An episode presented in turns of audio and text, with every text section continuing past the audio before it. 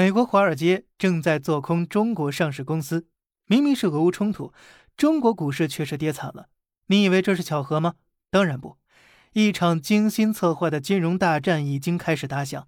三月十日，美国证监会发布公告，根据外国公司问责法，将百济神州、百胜中国、再鼎医药等五家中国公司纳入制裁名单。消息一出，中概股立马暴跌。截至目前，腾讯已从高点下跌百分之五十五。阿里巴巴下跌百分之七十三，爱奇艺下跌百分之九十四，房多多更是下跌了百分之九十九点七七。这已经不是正常的股价下跌了，更像是一场有组织、有预谋的金融闪电战。美国华尔街正把他们用在俄罗斯企业身上的手段用在中国公司身上，他们是如何围猎俄罗斯企业的呢？咱们又该如何去应对？看看东欧最大的商业银行。俄罗斯联邦储蓄银行，该行拥有两千五百万私人客户，总资产更是高达三点一万亿人民币。结果没想到，俄乌冲突爆发之后，西方资本开始大举抛售他的股票，英国更是要求必须在限定时间内清空该只股票，不管亏了多少都必须卖。如果你不卖，券商也会强制帮你清空。在他们疯狂的抛售下，该行股价一下子下跌了百分之九十九点八，市值更是只剩十五亿。各位，从三万一千亿到如今的十五亿，你以为这是最疯狂的吗？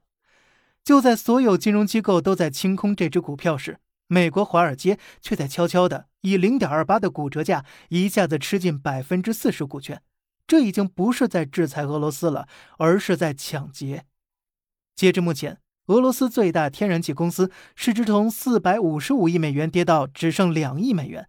俄罗斯最大的钢铁公司市值从上百亿美元跌到只剩几千万。在西方金融资本的威力之下，俄罗斯损失至少几千亿美元。与此同时，美国华尔街却以骨头渣的价格抄底俄罗斯上市公司，拿下他们的控制权，坐享渔翁之利。什么是金融霸权？这就是了。你以为他们只是抄底俄罗斯吗？不，人家已经杀到咱们中国家门口了。一招外国公司问责法，要你交出审计底稿，要你接受他们的监管。表面看他们的要求合情合理，中国公司到美上市就要遵守人家的规则。但你看不到的是，他们要的是你的核心数据，他们要你交出的是你的全部家底。要知道，审计底稿不是普通财报。它比财报详细上百倍，公司有几头猪，猪什么品种，几个客户，客户来自哪儿，客户啥背景，公司有油气储备，他们都在哪儿，等等，这些数据都包括。你敢不交出去，他们就敢让你退市。不要觉得是在危言耸听。接下来，如果中国公司不乖乖交出审计底稿，他们真的有可能被退市的。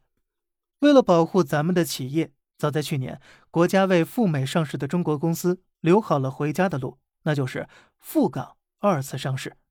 可问题就是，就算国家早给大家留好退路了，但现在这些中国公司被打掉的上万亿市值，谁赔给我们呢？更可怕的是，你以为今天华尔街只是为了做空中国企业吗？当然不了。当股价打到极低时，他们反手开始买入，接下来就是要拿下中国公司实际的控制权。一场轰轰烈烈的金融大战。已经打响，美国华尔街的金融大鳄早已露出獠牙。中国的金融资本，你们打算什么时候亮剑呢？